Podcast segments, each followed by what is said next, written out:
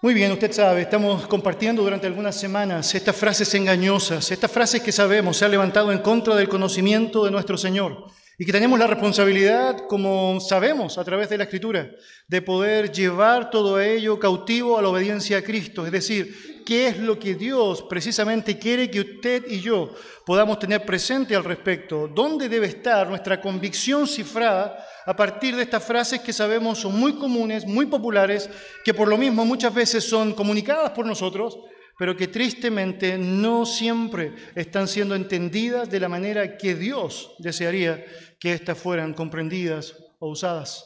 Hemos hablado sobre esta, en primer lugar, el cristianismo es una relación o una religión. Hemos hablado sobre lo correcto de hacer o no hacer juicios, sobre debo o no debo seguir mi corazón, llevándome o dejándome llevar por las inclinaciones de mis sentimientos. Hemos hablado también sobre cuán importante es la paz como gatillante o determinador final de una decisión específica. Y la semana recién pasada hablamos sobre la autoestima y qué tan real es que nosotros los creyentes estemos pensando en este concepto como algo que deberíamos considerar con tanta preponderancia o como la causa de nuestros problemas, es decir, una baja autoestima que necesita ser aumentada. Esta quinta frase, de la cual hemos estudiado ya como congregación, encierra sin duda una serie de conceptos que han generado gran daño en el mundo y debería decir tristemente también gran daño en la iglesia de nuestro Señor.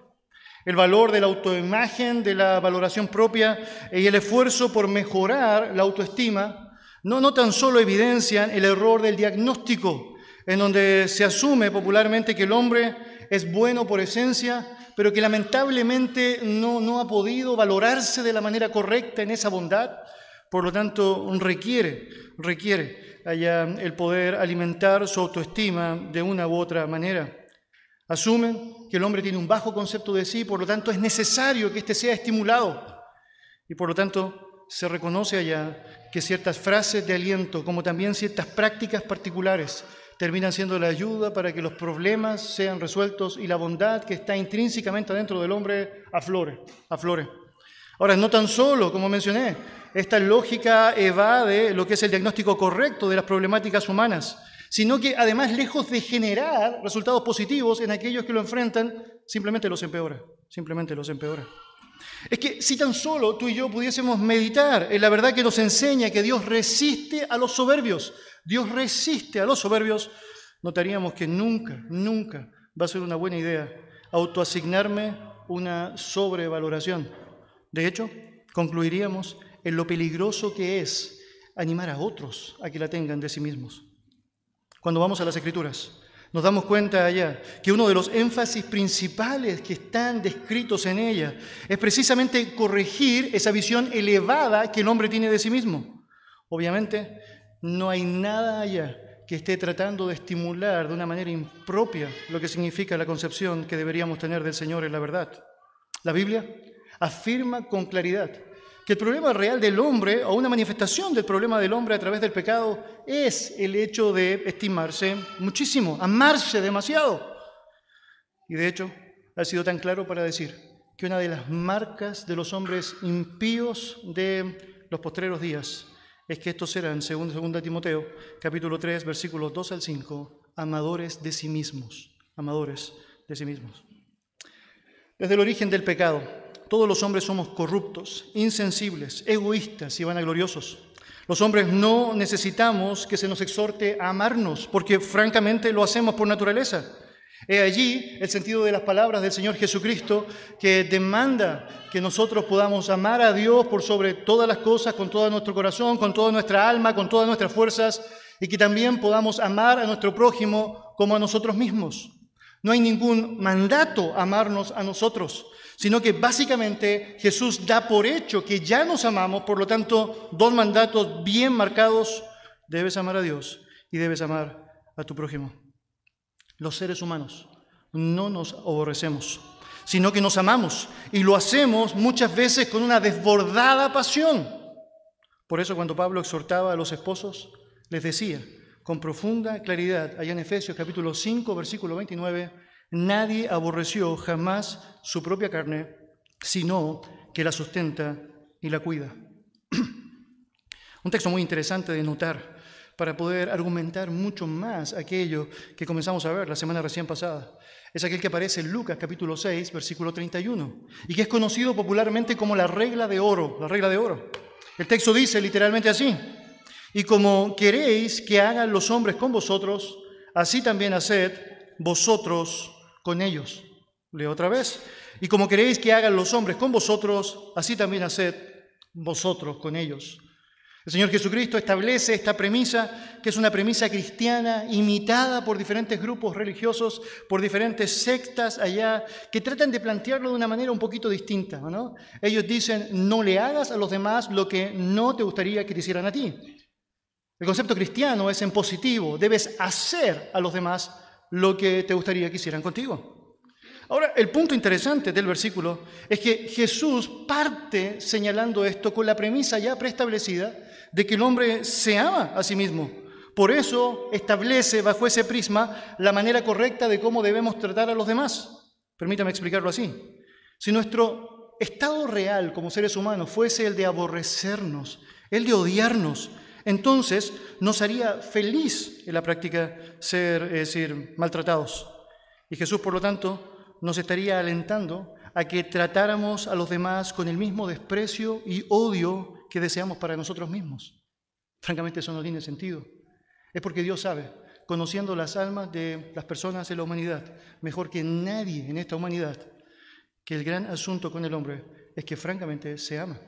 Y tristemente nos amamos demasiado, nos amamos demasiado. Permíteme ilustrarlo de la siguiente manera. Estás realizando estudios específicos en un lugar determinado. Y una de las tareas que tienes que realizar dentro de lo que significan estos estudios es poder hacer un trabajo en grupo. Y de pronto tienen que hacer como parte del trabajo en grupo un tiempo de conversación en donde cada uno que es parte de esa instancia tiene que dar su opinión al respecto sobre un asunto específico. De pronto todos empiezan a dar su opinión y notan que uno en particular decide levantarse de donde estaban todos reunidos, se aleja a una esquina donde están todos y toma distancia allá en silencio de lo que es este trabajo. La pregunta natural que de pronto se podrían hacer las personas allá es, ¿por qué no quieres participar con nosotros? Y la respuesta básicamente es esta, Mira, yo creo que podría dar una muy mala idea a lo que ustedes están señalando. Yo, yo creo que podría decir algo que quizás no va a ayudar, por lo tanto yo prefiero no decir nada, yo prefiero alejarme de acá en este momento. De pronto, un diagnóstico humanista natural podría pensar que esta persona en la práctica está, bueno, luchando con una baja autoestima no tiene la fortaleza necesaria para poder decirle a los demás lo que piensa sobre algo. Y naturalmente pensamos que esta persona en la práctica lo que está experimentando o demostrando es un odio hacia su persona. Por lo tanto, lo más recomendable, dirían allá popularmente, es que esta persona pueda pasar por una terapia de valoración y pueda aumentar el concepto que tiene de sí mismo. De hecho, esa terapia comenzaría casi inmediatamente en aquella aula de clase. El resto de los compañeros le dirían, no, por favor, queremos escucharte, tu opinión es muy importante, queremos que tú nos digas algo, saca el campeón que hay en ti. Y yo debería decirle, que cuando miramos una historia como esa nos damos cuenta que hay algo un poco distinto. Observe lo que realmente está pasando. Lo que sucede es que esta persona no tiene una falta de amor propio. Si realmente él se odiara a sí mismo, lejos de ocultarse y apartarse del resto, él se quedaría ahí y daría su respuesta exponiéndose a las burlas, exponiéndose a lo propio. La razón es muy obvia, ¿o no? Es que si realmente se odiase, es decir, no le importaría exponerse a lo que significa el maltrato de otros, porque se odia. Pero la verdad objetiva es que acá ese no es el problema. El problema de lo que realmente está reflejando el corazón de este hombre es que se ama mucho. Y como precisamente se ama demasiado, no está dispuesto a exponerse a dar su opinión para que los otros puedan bajar el criterio que tienen de él o de ella. El alto concepto que él tiene de sí mismo no quiere ser manifestado o declarado. Mis hermanos, el problema descrito de las escrituras no es que el hombre tenga una baja autoestima. El problema es el pecado que se expresa grandemente, entre otras cosas, por medio de una estima personal demasiado alta, demasiado alta. Los que se quejan de no amarse a sí mismos. En general, no están satisfechos con sus sentimientos, mencionan no están satisfechos con sus capacidades o con sus circunstancias. Pero si realmente se odiaran a sí mismos, serían felices de ser miserables, felices. Todos los seres humanos realmente se aman, se aman. Mis queridos, al contrario de lo que señala la revelación divina. El hombre que desde el principio se obnubiló con la idea de poder ser igual a Dios, ha propagado allá una forma, es decir, una idea en donde ha tratado de implantar esta lógica de verse, a pesar de su pecado, eh, como igual a Él. De hecho, a través de lo que ha sido el sistema que el hombre ha ido creando, han tratado de lograr que el orgullo, es decir, lejos de verse como algo malo o pecaminoso, termine por verse como una necesidad, una franca necesidad. Nota cómo funciona. En primer lugar, te asumes como un portador de una bondad intrínseca. Tú eres bueno dentro de ti y con ello te atribuyes una moralidad positiva. Todo lo que puede salir de ti, la solución siempre estará dentro de ti. Todo lo que necesitas es poder reflejar lo que está allá dentro de ti, pero francamente no lo haces. Obviamente asumes tu bondad. Luego, segundo lugar, Asume que tus problemas se deben a que no has enfatizado específicamente esa bondad y te victimizas, porque la razón por la cual no la has expresado es porque ya sea tu contexto social, tu trasfondo familiar, lo que ha sido tu capacitación específica, no te ha permitido el poder sacar a flote, porque te ha oprimido el sistema en el cual estás al punto de que no has podido reflejar lo que realmente está pasando allá. Es tu bondad no ha podido fluir libremente. Por lo tanto, necesitas, en contra del sistema, necesitas, en contra de lo que te digan o aún en contra de las personas que puedan ser afectadas por tus decisiones, valorarte, empoderarte y vivir de ahora en adelante absolutamente para ti, para ti. Por lo tanto, se asume un modelo que si lo miras con objetividad es absolutamente egoísta, en donde se exacerba el individualismo, que conduce a una competitividad que es impía por lo demás, que pone a las personas en vez de un estado de, estar en un estado de colaboración, en un estado de competición, de competición. Como la bondad está dentro de mí. Y lo que necesito enfatizar, por supuesto, que el Dios de la Biblia no puede resolver porque no lo necesito, porque necesito saber que mi bondad está allá. Obviamente nunca será parte de mis prioridades. A lo más utilizaré a Dios como un amuleto con el cual voy a tratar de esconder, en cierto sentido, todo el orgullo y la jactancia que está dentro mío. Obviamente también no solo voy a rechazar al Dios verdadero, sino también a mi prójimo. Y con eso me voy a distanciar precisamente de todo aquello que Dios ha demandado como claras, claras responsabilidades que tenemos como creyentes. Es decir, si necesito valorarme, si necesito pensar en mí, si necesito verme mejor de lo que asuma, o otros pudiesen decir que soy, necesito obviamente ver a los demás como inferiores, por lo tanto difícilmente puedo cumplir todo aquello que encierra la ley y los profetas, como dijo Jesús, amar a Dios y amar al prójimo. Ahora bien, si apreciamos, si apreciamos la diferencia de lo que enseñan las escrituras y lo que plantea esta escuela de la valoración propia, notarás que no hay punto medio. En la práctica, tú no puedes mezclar o integrar ambos asuntos. Debería decirlo así, o eres bíblico o no lo eres, o sigues la verdad o no la sigues. Permíteme compartir un ejemplo gráfico de eso. Mientras la revelación divina, la escritura, señala que debes amar a Dios y a los demás, los defensores de la autovaloración señalan que debes amarte a ti mismo. Mientras la palabra del Señor dice que debes edificar a los demás, los defensores de la valoración propia dicen, edifica tu autoestima.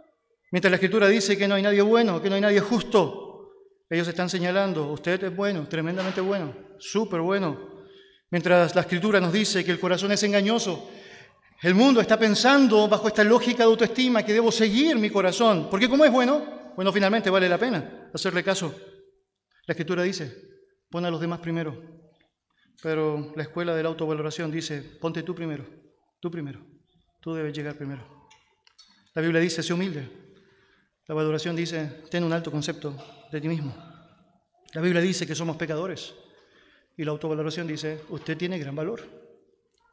La Biblia dice, camine en el Espíritu. Los defensores de la autovaloración dirán, usted haga lo que quiera hacer. Niéguese a sí mismo. Será parte de la realidad escritural demandada. Bueno, otra vez, el pensamiento contrario dirá, encuéntrese a sí mismo. Finalmente, ponga su confianza en Dios. Será contrastado con la idea de ten confianza en ti, confía en ti. Si quieres hacerlo, hazlo. Es decir, sigue tus instintos, lleva adelante todo aquello que consideres debes hacer. Cuando mira algo así, usted debería notar, no tiene sentido el pensar que puedo integrar ambos conceptos.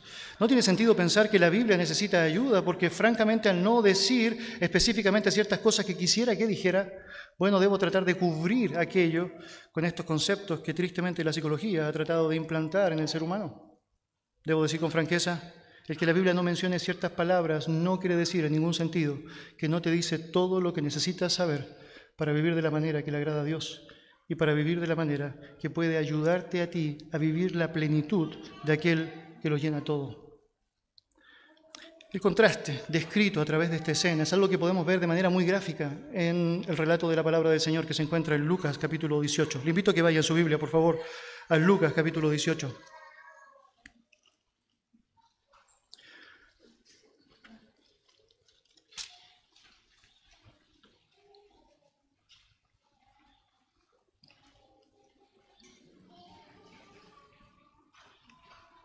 Lucas capítulo 18, versículos 9 en adelante. Lucas capítulo 18, versos 9 en adelante.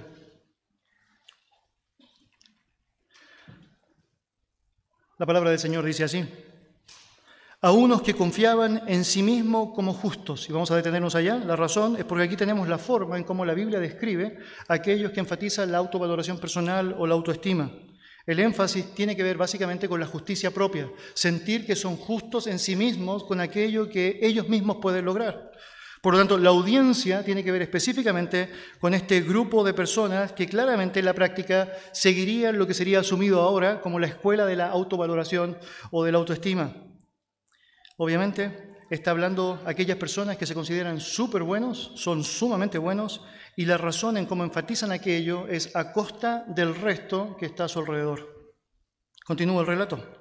A unos que confiaban en sí mismos como justos y menospreciaban a los otros, dijo, también esta parábola. Dos hombres subieron al templo a orar. Uno era fariseo y el otro publicano. El fariseo puesto en pie oraba consigo mismo. Ya eso es como llamativo, ¿no? Oraba consigo mismo, ¿no? está bueno, ¿no? Esto es como cuando uno se mira al espejo y, oye, que soy lindo, súper lindo, súper lindo, ¿no? Bueno, bueno, oraba consigo mismo de esta manera. Dios te doy gracias porque no soy como los otros hombres, nota, ladrones, injustos, adúlteros, ni aún como este publicano. Ayuno dos veces a la semana, doy diezmo de todo lo que gano. Mas el publicano, estando lejos, no quería ni aún alzar los ojos al cielo sino que se golpeaba el pecho diciendo, Dios, sé propicio a mí, pecador. Os digo que éste descendió a su casa justificado antes, o a diferencia sería en el original, o en vez de el otro, porque cualquiera que se enaltece será humillado, y el que se humilla será enaltecido. Mira, la diferencia es increíble. Por un lado tienes a un fariseo que claramente, es decir, no tiene hay una marca distintiva de una baja autoestima, es decir, una buena demostración de que el hombre no lucha realmente con ese problema, está descrito acá. De hecho, no hay ninguna falta de valoración propia. Él sabe muy bien cómo enfatizar lo que él desea, que los demás sepan de él. En la práctica, notas allá que está tratando de demostrar cuán bueno es ante los ojos de los demás y lo hace obviamente en contraste con el resto. Lo que hace allá es manifestar naturalmente aquello que las personas están tratando de buscar en nuestros días con clara eh, manifestación de cuán buenos son a los ojos del resto o en contraste con el resto, de cuánta bondad hay intrínsecamente arraigada en ellos. Finalmente, lo que miras allá es que también hay otra persona, un publicano, que lejos de reflejar lo que sería, es decir, para muchos una reacción de baja autoestima, porque francamente algunos podrían pensar que eso es así o no, una falta de valoración propia, lo que hace es manifestar una actitud que es correcta, que debes tener cuando reconoces francamente quién es el verdadero Dios y estás dispuesto a humillarte, a arrepentirte, a actuar de buena manera con una actitud de sumisión.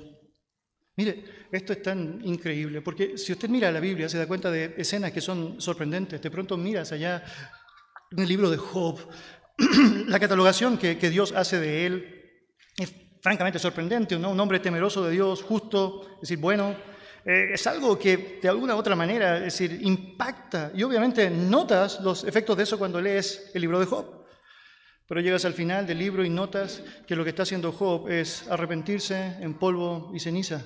Y de pronto te preguntas, ¿pero de qué se está arrepintiendo? Es decir, si, si, todo lo que hemos visto aún es un actuar de integridad, si lo que hemos visto es cómo Él no ha atribuido despropósito alguno a Dios, si lo que hemos visto hasta ahora que ha estado dispuesto a padecer lo que padece y señala, entre otras cosas, recibiremos de Dios solamente el bien y el mal no lo recibiremos. Pero llegas al final y dice que se arrepiente es que cuando tú logras conocer a Dios con la magnitud que la palabra de Dios nos describe de su carácter, es que tú no puedes hacer otra cosa al conocer tu propia indignidad que humillarte ante Él. Y esto es lo que está pasando con este publicano. El resultado es obvio, la justificación es recibida para este publicano. Él tiene ahora el privilegio de poder ser justificado ante Dios en el caso del fariseo, por más que ha vociferado, por más que todos los demás podrían pensar que es tremendamente bueno, honestamente la justificación no ha llegado, no ha llegado. ¿Por qué? Bueno, porque el que se enaltece será humillado y el que se humilla será enaltecido.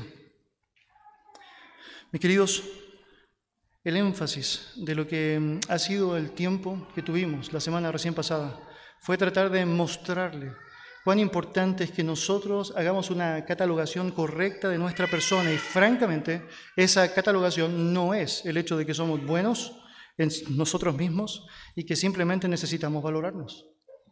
Hemos aprendido que claramente Dios establece que más que la autovaloración, lo que debe ser vital en la vida de un creyente es la autonegación, con todo lo que eso involucra. Lo que quiero hacer hoy día para concluir específicamente este tema es tratar de responder a la pregunta de cuál debería ser el concepto entonces que debería tener acerca de mí. Es decir, si sé que mi problema no es la baja autoestima, si sé que yo no debería enorgullecerme, entonces, ¿cómo debería referirme a mí o de mí cuando estoy hablando? ¿Cuál debería ser la actitud que debería tener? Y ahí es donde vamos a invertir el resto de nuestro tiempo en esta jornada. Dios no está en desacuerdo con las evaluaciones personales. Debería decir que francamente Dios está esperando que tú y yo estemos disponibles a hacer juicios correctos de nuestra persona. Pero el punto allá es que Dios espera que estos siempre estén fundamentados en la verdad. Es decir, que la base en donde yo construyo las evaluaciones propias no sea un contraste con mi vida pasada, no sea mi vida en relación a la vida de los demás, sino más bien sea mi vida a la luz de la Escritura y los criterios que el Señor ha establecido allá. En Romanos capítulo 12, versículo 3, Pablo instruye a los lectores en cuanto a cómo debería ser la manera de evaluarse respecto a los diferentes dones que habían recibido de parte de Dios. Al hacer esto, Él provee un principio que debe ser vital para cada uno de nosotros en la evaluación que hacemos de cada aspecto de nuestra vida. La palabra del Señor dice, Romanos capítulo 12, versículo 3, lo siguiente, digo pues, por la gracia que me es dada, a cada cual que está entre vosotros, que no tenga más alto concepto de sí que el que debe tener, sino que piense de sí con cordura, conforme a la medida de fe que Dios repartió a cada uno. Bueno, Pablo está describiendo allá con profunda claridad, ¿o no? Que un juicio sano, un juicio correcto, es básicamente aquel que implica un concepto que no es más alto de que corresponde tener.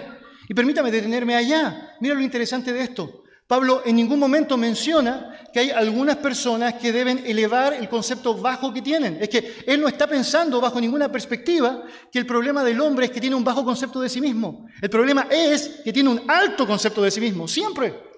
Por lo tanto, el punto que enfatiza es específicamente aquel. El tema que él trata es este. Es decir, no tiene que ser más alto del que debes en relación al sano juicio o en relación a la cordura, a la cordura. Mis queridos, es evidente que el problema natural del hombre es que se enfoca demasiado en sí mismo. Es evidente que la actitud esencial de nuestra naturaleza es el orgullo. Por lo tanto, la demanda divina es pensar con un sano juicio, pensar con cordura, es decir, no valorarnos en demasía, en cuanto a las capacidades, los talentos, los dones o las virtudes que tengo, ya que finalmente, si lo miro objetivamente, ninguna de ellas son innatas. Básicamente, todas ellas son regalos que vienen de parte del Señor. De hecho, si miras el final del versículo 3, dice, conforme a la medida de la fe que Dios repartió a cada uno. Es que ni siquiera la forma de evaluar mi vida es una forma en donde yo podría jactarme de tener una gran capacidad juiciosa para hacerlo. Es porque todo lo que tengo, todo lo que poseo, cualquier virtud que puede existir en mí, cualquier beneficio que otros podrían notar, pueden obtener a través de lo que puedo hacer por Él, no es otra cosa que una demostración de la profunda gracia de Dios. Por lo tanto, no se trata tanto de mí como se trata de Dios. Cuando me envanezco en aquello que son los regalos de su gracia, cuando me apropio de aquellas cosas que Él se ha encargado de compartir conmigo y que asumo son básicamente parte de mi esencia buena. Bueno, obviamente pierdo la absoluta objetividad y me apropio de la gloria que le corresponde a Él. En Gálatas, capítulo 6, versículo 3, el apóstol Pablo dice lo siguiente, porque el que se cree ser algo, no siendo nada, a sí mismo se engaña. El apóstol Pablo tiene gran énfasis en lo que significa este tema. Y la razón es porque sabe particularmente cómo funciona el corazón humano. Él ha luchado específicamente con lo que significa una clara, clara batalla contra su carne. Él sabe, tiene muchas razones por las cuales humanamente pudiese gloriarse. De hecho, en Filipenses 3 menciona el currículum humano que claramente podría utilizar para tratar de mostrar que era mejor que el resto en relación a su capacitación. Pero lo cierto es que él sabe que todo eso puede ser tenido por basura porque el gran propósito es ganar a Cristo, es que el énfasis de la bondad que alguna vez pudiese brotar de mí está en reconocer que esa bondad provino en primer lugar de Dios para conmigo. Cuando llegas al libro de Corintios, notarás que lo que Pablo señala ya es bien descriptivo. Él dice, por esto, hermanos, lo he presentado como ejemplo en mí y en Apolos por amor de vosotros, para que en nosotros aprendáis a no pensar más de lo que está escrito. Note, no sea que por causa de uno os envanezcáis unos contra otros. Nota, porque ¿quién te distingue? ¿O qué tienes que no hayas recibido? Y si lo recibiste, ¿por qué te glorías como si no lo hubieras recibido? ¿Nota lo que está pasando allá? Es decir, no hay ninguna razón para pensar de nosotros más, más de lo que corresponde porque eso solamente nos llevaría al envanecimiento, tal como dice el texto. Más bien deberíamos reconocer que nuestra distinción proviene de Dios, que los regalos, las dádivas y todo aquello que poseemos y que puede ser reconocido por otros como algo bueno, es fruto de lo que Él ha hecho en mí. Y naturalmente no deberíamos gloriarnos de aquello que hemos recibido como si realmente no lo hubiésemos recibido, como si fuera innato. Es como, no, esto me fluye nomás, me fluye, así soy. Bueno, un concepto correcto de nosotros mismos, nos hace considerar que cualquier cosa, cualquier cosa que tenga virtud en sí mismo, sabemos, podemos entregarla al Señor, porque básicamente ha brotado de Él. Juan Calvino señaló lo siguiente, todos nos apresuramos con tanta ceguera en la dirección del amor al ego, que cada uno piensa tener buenas razones para exaltarse a sí mismo y despreciar a todos los demás por comparación. No existe otro remedio y arrancar la raíz de las pestes más nocivas que existen, el amor al yo y el amor de la victoria. Esto es lo que hace la doctrina de las Escrituras, porque nos enseña a recordar que los dones que Dios por naturaleza nos ha concedido no son propios de nosotros, sino dones gratuitos de su parte, y que quienes se pavonean con ellos hacen evidente su ingratitud. Cuando apreciamos una realidad como esa, cuando la miramos en el contexto de lo que fue la iglesia primitiva, podemos notar cómo esa batalla fluía de manera tan marcada, tan palpable. Si, me acompaña, por favor, en su Biblia, a 1 Corintios capítulo 12, quiero mostrarle cómo esto empezó a brotar, cómo este concepto más alto de sí empezó a manifestarse. La batalla tenía que ver específicamente con los dones. Aquellos que eran parte de la iglesia estaban pensando que en la práctica habían dones que debían ser enfatizados y obviamente trataban, anhelaban de poseer y jactarse de esos dones más espectaculares, es decir, más pomposos, más llamativos. Cuando llegas al final del capítulo 12, versículo 31, mira lo que la palabra del Señor dice allí. Pablo señala, procurad pues los dones mejores, mas yo os muestro un camino aún más excelente. Mire, Usted puede tratar de hacer todo lo posible por llevar adelante ciertos dones en particular. Usted puede tratar de hacerlo con la motivación de su corazón que señala que en la práctica usted obviamente quiere resaltar por sobre el resto. Y Pablo está diciendo, mire, yo quiero decirle, hay un camino que es mucho mejor que el de la competencia por la competencia. Hay un camino que es mucho mejor que el de tener algo que te distingue por sobre el resto. Y eso es lo que será presentado a continuación en el capítulo 13. Si usted tiene 1 Corintios capítulo 13, notará allá que toda la descripción que aparece allá reflejada es el énfasis que debemos tener como creyentes en el amor, en el amor. Un amor que en la práctica debe ser francamente humilde, algo esencial para poder comprender correctamente el concepto de cordura que debemos tener de nosotros mismos. De hecho, notarás la preeminencia del amor en cada cosa, por sobre cada cosa. Obviamente, nada tiene que ver con la exaltación del yo, sino que todo tiene que ver con el énfasis que le doy al otro en el amor. Ama a Dios, ama a tu prójimo. Mire, note conmigo, capítulo 13, versículo 1. Si yo hablase lenguas humanas y angélicas y no tengo amor, vengo a ser como metal que resuena o címbalo que retiñe. Es decir, sin amor, cualquier característica, por más impresionante que sea, no es más que ruido. Chaya, dicen algunos, ¿no? Ruido. Versículo 2. Y si tuviese profecía y entendiese todos los misterios y toda ciencia, y si tuviese toda la fe de tal manera que trasladase los montes y no tengo amor, nada soy. Y es que no importa el ministerio que logres realizar, no importa el conocimiento que puedas tener sobre algo, o aún ni siquiera importa el tamaño de la fe que poseas. Sin amor es tremendamente vacío. Me sorprende pensar, por ejemplo, en el profeta Jonás. Mire, usted conoce la historia del profeta Jonás y muchas veces hacemos grandes juicios sobre él, pero déjeme decir esto, si hay algo que es evidente en la historia de él, es que él sí tenía fe en Dios y el poder de su palabra.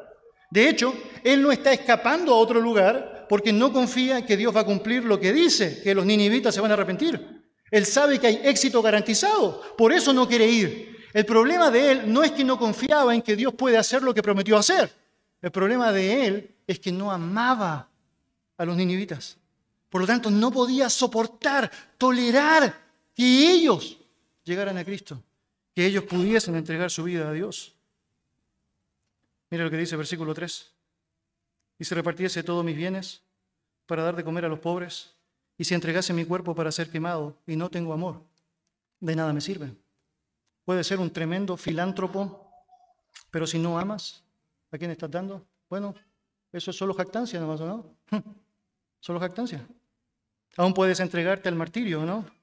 Pero aún puedes entregarte al sacrificio a través de un interés propio, un reconocimiento popular, o de pronto pensando que hay un beneficio mayor afuera, simplemente, o después de eso, simplemente porque te entregas. La verdad, todo eso pierde sentido si no hay amor. Mira, versículo 4. El amor es sufrido, es benigno, el amor no tiene envidia. El amor no es jactancioso, no se envanece, no hace nada indebido, no busca lo suyo, no se irrita, no guarda rencor, no se goza de la injusticia, más se goza de la verdad. Todo lo sufre, todo lo cree, todo lo espera, todo lo soporta. Nota, el verdadero amor es tremendamente distante de todo concepto de amor propio o de autovaloración, porque nota, no puedes asumirlo con un juicio justo si éste tiene, entre otras cosas, envidia, jactancia, envanecimiento, egoísmo, es decir, todos estos conceptos que trata el mundo actual de utilizar para valorarte son aquellos que Dios desecha cuando se trata de hablar del verdadero amor. Es que el verdadero amor no está pensando en lo suyo propio, sino que está pensando en el otro. Cuando nos evaluamos a nosotros mismos, de acuerdo al sano juicio, ¿qué encontramos? ¿Qué es lo que encontramos? Cuando hacemos una evaluación de nuestra vida a la luz de la verdad bíblica, ¿qué es lo que podemos decir? Bueno, como creyentes, podemos decir, sí, con certeza, que obviamente Dios se ha acercado a nosotros, que siendo pecadores absolutamente indignos, no teníamos ninguna posibilidad de llegar a Él, pero hemos recibido su bendita gracia, su bendita gracia. Él nos ha hecho dignos y lo ha hecho en varios aspectos. En un sentido, nos ha hecho dignos por creación. Todos los seres humanos tienen el privilegio de ser formados conforme a su imagen, tal como dice el libro de Génesis. Y aunque eso es francamente precioso, lo cierto es que cuando lo miras, nota que no tiene que ver contigo, sino que tiene que ver con Él. Nota, es su imagen, no es la tuya, es la de Él. De hecho, pensando en esa misma realidad, el rey David hace una expresión que probablemente tú y yo podemos haber escuchado en más de alguna ocasión. Él señala en el Salmo 139, porque tú formaste mis entrañas, tú me hiciste en el vientre de mi madre. Te alabaré porque formidables, maravillosas son tus obras. Estoy maravillado y mi alma lo sabe muy bien. Y los defensores de la autovaloración toman un pasaje como ese y están diciendo, bueno, notas, tienes que valorarte porque eres maravilloso. Cuando dice maravillosas son tus obras, allá estás. Mira, soy tan hermoso, ya lo sé. Soy primoroso. ¿No sé la canción? Pero cuando notas la verdad bíblica, el reconocimiento de David no es a la capacidad de lo que es él en sí mismo, sino es al reconocimiento de lo que Dios hizo. Nota, tú formaste mis entrañas, tú me hiciste en el vientre de mi madre, te alabaré, porque formidables son tus obras. La alabanza no es para el hombre, la alabanza es para Dios. Y esa realidad, lejos de ser una opción para jactarnos, es una oportunidad para agradecer a quien se lleva el beneficio de habernos creado conforme a su imagen. Una imagen que sabemos fue distorsionada por el pecado, pero que en el caso de los creyentes va siendo restaurada conforme a la imagen de Jesucristo. Pero eso tampoco nos debe provocar orgullo, es porque no se trata de nosotros, se trata de la imagen de Jesucristo. Cuando miramos nuestra realidad, nos damos cuenta que no tan solo Podemos ver la dignidad por creación que nos ha dado al, ser, al hacernos dignos, al tener su imagen. Sino que también nos damos cuenta de que Él se ha encargado de comprarnos con gran precio. Y lees la palabra del Señor y te das cuenta que por precio fuimos comprados y la sangre preciosa de Cristo se encargó precisamente de aquello. Fuimos rescatados por medio de esa sangre. Su muerte nos otorgó vida, su sacrificio nos redime. Por lo tanto, ¿qué hacemos ahora? Decimos, bueno, tengo una gran razón para jactarme porque Dios me escogió a mí, ¿o no? Ese que tiene que haber visto lo bueno que soy, ¿o no? Él fue el primero, de hecho, que reconoció la bondad intrínseca en mí. Y la verdad es que no es así. Lo mejor que puedes hacer, en vez de sobrevalorarte, es al apreciar una verdad tan grande como esa, de saber que Cristo pagó por alto precio tu vida. Ahora es, básicamente, darle la gloria absoluta a Él. La palabra del Señor dice en 1 Corintios capítulo 6, versículo 20, por precio habéis sido comprados, por tanto glorificar a Dios en vuestros cuerpos y en vuestro espíritu, los cuales son de Dios. ¿Dónde hay ahí espacio para la valoración propia? ¿Dónde hay espacio para hacer lo que tú quieres hacer? ¿Dónde hay espacio para dejarte llevar por lo que consideras que es mejor? Esto es muy claro. Fuiste comprado por precio, te debes a Él con todo tu ser, con todo tu ser. ¿Y te das cuenta? Todo aquello que objetivamente nos da valor, todo aquello que objetivamente la palabra del Señor dice que es algo bueno en nosotros, porque claramente Dios se encargó de darlo, precisamente tiene esa bondad porque proviene de Él. No es innato, no brota de nosotros, sino que Dios mismo, que la ha hecho brotar en nosotros. Un entendimiento correcto de aquello te hará enfocar la atención en Dios y en los demás, no en ti mismo. Ya tienes lo suficiente. Cualquier preocupación por el ego es una respuesta no bíblica a la palabra del Señor. La Sagrada Escritura comienza desde la posición de que tú y yo ya nos amamos a nosotros mismos y nos ordena amar a los demás en esa misma medida. De hecho, cuando miras la palabra te das cuenta que es increíble cómo Dios espera que enfaticemos al otro, estimando al otro como superior, dice Filipenses capítulo 2. Un énfasis en la autoimagen es básicamente seguir la sabiduría del mundo. Si usted está luchando interiormente, lejos de tratar de valorizarse en sus propias fuerzas, vuélvase hacia Dios. Mire hacia afuera de usted. Mire la revelación divina. Estudie a Dios. No se mire tanto a usted. Estime a Dios más que cualquier otra cosa y notarás que Él se encargará de cambiarte eternamente.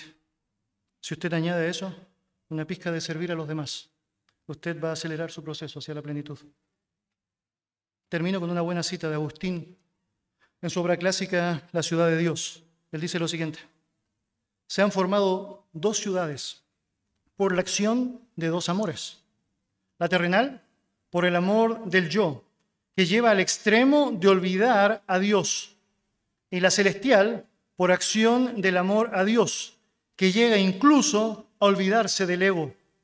La primera se gloría en ella misma, la segunda se gloría en el Señor. Que así sea, mis hermanos. Vamos a orar. Dios te damos muchas gracias por darnos la oportunidad de meditar nuevamente en este tema, Señor, que nos ha convocado durante algunas semanas. Dios, nosotros sabemos que las virtudes, las maravillas, los atributos, las características, Señor, que de pronto nos han distinguido en momentos específicos, tal como tu palabra lo enseña, Señor, provienen de ti. Pablo ha dicho con claridad que no es que nosotros seamos competentes en nosotros mismos conforme a nuestro modo de pensar, sino que nuestra competencia proviene de Dios. Y Señor, nosotros no podemos negar aquella realidad a través de lo que sabemos tu palabra enseña, aunque muchas veces, Señor, tristemente lo hacemos a través de nuestros actos. Pero Señor, te ruego nos ayudes a comprender cuán importante es que tú seas el filtro y la motivación de cada cosa que queremos llevar adelante. Que no pensemos en nosotros mismos, que la solución está precisamente en nosotros, sino más bien podamos notar que precisamente hacer lo que nosotros hemos considerado que es mejor nos ha llevado hasta ese punto. Por lo tanto, necesitamos mirarte a ti. Necesitamos seguirte, Señor. Y Dios te quiero rogar, nos ayudes a poder notar el valor de lo que significa el menguar para que tú crezcas. El valor que tiene, Señor, el saber que no se trata de nosotros, sino de Cristo en nosotros. El valor que tiene, Señor, el asumir que de los pecadores somos el primero. El valor que tiene, Señor, el saber que si somos algo es por tu gracia, tal como Pablo dijo. Porque por la gracia del Señor soy lo que soy. Dios te pido nos ayudes a poder notar que cada vez, cada instante, cada momento en donde notemos hay sequedad en nuestra vida, hay instancias en donde estamos siendo de alguna otra manera afectados en nuestro ánimo. Es una buena oportunidad para darnos cuenta que debemos volver con más fuerza a ti. No mirar nuestro corazón ni mirar alrededor, sino más bien mirarte a ti. Y tú, Señor, con tu verdad, nos alumbrarás. Has prometido hacerlo. Y Señor, te damos gloria por ello. En el nombre de Jesús. Amén.